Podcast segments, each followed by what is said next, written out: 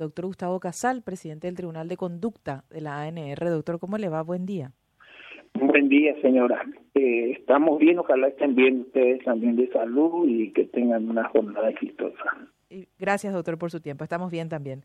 Queríamos consultarle sobre los detalles de la resolución dada a conocer ayer, especialmente la fundamentación, doctor, sobre la decisión del tribunal de eh, expulsar a este señor eh, afiliado del partido Gerardo Soria de las filas de la ANR. ¿En, qué se basó el tribunal y cuáles son los argumentos de la resolución, doctor Casal? Bueno, eh, el sustento de la resolución está impreso en el considerando de, del cuerpo de la resolución de número 3 del 2023.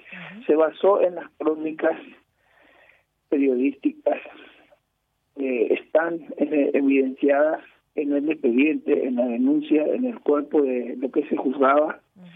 En total creo que son eh, ocho o diez crónicas periodísticas eh, que sustentan eh, las críticas realizadas por el denunciado a, a, las autoridades del partido, en particular a su presidente y a, y a lo que estaban en campaña por la lista 1. Eh, se consideraba que esas críticas eh, fueron transmisiones al código de ética. En pleno proceso electoral, eh, nosotros buscamos que todos los colorados afiliados, la mayoría, aunque sea, eh, estén solidarios a empujar hacia el éxito electoral, ya sea con nuestras opiniones, nuestras, nuestro trabajo, nuestra, nuestro tesón, y este señor, siendo presidente seccional, el afectado de la denuncia, el señor Gerardo, se limitaba a criticar, cuestionar eh, situaciones que ponían en desventaja a la autoridad del partido en pleno proceso electoral partidario eh, nacional. Teníamos que saber que cuando uno hace una crítica, puede ser constructiva o destructiva. En este caso era totalmente eh, eh, destructiva porque hablaba de la financiación, la falta de financiación, de dónde va a haber la financiación, del, sería del mercado negro, sería del lavado, sería de un lugar que no es eh, transparente. Y eso era un anuncio para perjudicar al partido en el sentido de que los órganos financieros de la plaza, los bancos, no querían correr riesgo de dar financiación por esos motivos. Y eso perjudica el interés político de nuestra agremiación. Están condensados en la crítica presentada y en el, y en el debate realizado por el denunciante, quien exhibió también elementos como audios, en donde absolutamente ponían en evidencia que el afectado, señor Gerardo Soria, de la denuncia, el afectado de la denuncia, estaba transgrediendo esa ética, esa moral de apoyarle al partido. Eh, y su responsabilidad ética eh, resultaba ser toda una violación al, código de ética. no teníamos otra otra razón que sentenciar con la expulsión eh, el trabajo que hacía a favor de los otros partidos, ¿verdad? Así mismo. Eh, no, no sé si usted eh, escuchó mi... mi perfectamente, doctor. Perfectamente, doctor. Lo estamos siguiendo. ellos eh, ya fueron, bueno, recibieron la noticia, obviamente, y anuncian que... Eh, bueno, de ya, ya habían dicho con antelación esto que le voy a mencionar y lo repiten en este momento que la decisión es nula y alegan que supuestamente a partir del 18 de diciembre y más concretamente de las últimas internas y más concretamente desde que asumieron las nuevas autoridades partidarias en enero, no recuerdo en qué fecha, ya feneció el mandato del Tribunal de Conducta.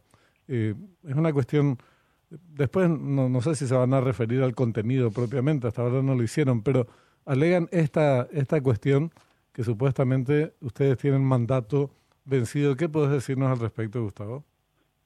Bueno, lo que no está en esta resolución es la otra resolución que la antecede para poder obrar con competencia en esta resolución. La resolución que la antecede, que lleva el número dos, la que ustedes leyeron de las tres, aclara el tema de la competencia. hubo una convención, una magna convención del Partido Colorado, es la máxima autoridad, que habilitó la prórroga de la competencia de los tribunales, tanto el tribunal, el tribunal electoral y el tribunal De conducta. eh, de conducta. Hasta tanto se realicen simultáneamente las elecciones. La que se hicieron desglosadamente fue la elección de las autoridades para los cargos, para los cargos a senadores. Y no se hizo todavía la convención, es la que nomina el cargo para titulares, suplentes de ambos tribunales. Prueba palmaria de eso es que la misma Corte Suprema de Justicia del Paraguay, en su organización, establece en su artículo 19 de la ley 609 barra 95 que los miembros, jueces, magistrados, miembros del Ministerio Público y miembros de la Corte Suprema de Justicia permanecerán en su cargo por una reconducción tácita hasta tanto se nominen sus sucesores por elección. Es decir, nosotros tenemos fundada la experiencia de por qué somos competentes en una resolución que la antecede a esta en la misma fecha para poder ser competente, cosa que no llegó a su poder, pero ellos saben. Y tendrán que verse con con la configuración si si somos no competentes. Una convención no declara competente. Y hasta hoy no hubo pronunciamiento en ninguna convención que diga lo contrario. No sé si me explico. No hay otro método para elegir miembros del tribunal Sí, claro. sino por medio de la convención. Es más por razones de darte una explicación Liberes Sí. Acorde con la ética, la moral de cada ciudadano y ser objetivo. Hoy la justicia del Tribunal Electoral está convocando a elecciones de intendentes en la interna del Partido Colorado. ¿Por qué? Porque hay competencia y nosotros somos otro tribunal paralelo que tenemos que resultar de la misma situación. Es decir, los dos tenemos que ser eh, cambiados por una convención, cosa que no se convocó todavía. Doctor, do- dos, sí, dos consultas, si, si, me, si me permite, sobre el procedimiento nada más para comprender. Sí. El, el procedimiento que aplica el Tribunal de Conducta eh, implica elementos de cargo y descargo, o sea, la- el, en este caso el denunciado Claro, tiene la posibilidad de defenderse. claro. Sí, el descargo, de cargo y descargo. Sí, Claro, para eso se le da el atributo de un juicio oral y público y estamos los miembros del tribunal, le damos la palabra al afectado. Él estaba teniendo que irse ayer eh, para la audiencia y no apareció, siendo él notificado de puño y letra en la providencia que, que se determinaba su comparecencia para el día 20 de junio a las 17 horas.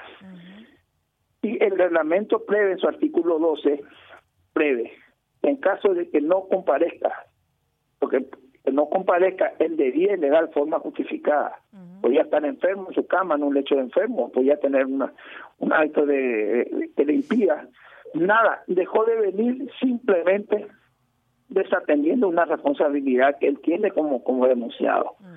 Entonces se denomina al abogado que el tribunal de oficio denomina ya que sigue en rebeldía el expediente. Entonces se procedió a lo que dice el reglamento, ¿verdad?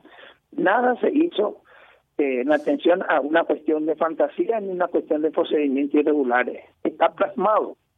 Por eso le estuve explicando a- al periodista Livieres que hay una resolución, la número 2 del 2023, que ayer se firmó antes de hacer la discusión sobre la competencia. la competencia y le digo tribunal. más, eh, es importante que accedan ustedes para el conocimiento. Sí, Es muy importante. Esa resolución existe en instrumento público, está en el expediente. Tiene tres páginas y habla de las disposiciones que ya mencioné. Son dos artículos de la última asamblea llevada a cabo el día 14 de noviembre de la convención, la magna convención se llama, 14 de noviembre del 2020 en pleno COVID. Se llevó a cabo. Doctor, otra, otra consulta, si me permite, más que nada una apreciación. Em, entre los cuestionamientos, cuando se plantea, bueno, si vamos a empezar a, expulsar del partido a los que hicieron campaña en contra del partido, abierta y públicamente, como el caso de este señor, ¿por qué no comenzamos por otros, tal vez de rangos más importantes? ¿Esa consideración la hace el tribunal o la va a hacer? Mire, un denunciante es lo que querríamos tener siempre, porque es una norma que nos porque la denuncia trae consigo responsabilidad eh, ¿Por qué responsabilidad? Porque se aportan elementos. Este señor que es el denunciante, que nadie le, considera una persona eh, objetiva, a lo mejor porque la prensa no accede, hizo un trabajo académico que cualquier abogado tendría que hacer en cualquier denuncia o cualquier ciudadano común. Presentó audios, presentó crónicas periodísticas, presentó elementos que a cualquiera le va a hacer creer convencidamente y con certeza, con absoluta certeza y convicción de que hubo transgresión a las normas de convivencia ética del Partido Colorado. Mm. Yo le puedo asegurar eso, señora. doctor. De, oficio, entonces, el tribunal no puede eh, actuar. Solemos actuar de oficio ah. cuando son meras, eh, cuando son casos ya sentenciados con más de dos años de sentencia judicial. Nos obliga el estatuto a actuar de oficio para depurar el padrón. Ya. Gracias, doctor, por su tiempo. Muy amable. Que tenga un buen día. Gracias, muy amable. Hasta, luego. El doctor Gustavo Casal, presidente del Tribunal de Conducta del Partido Colorado.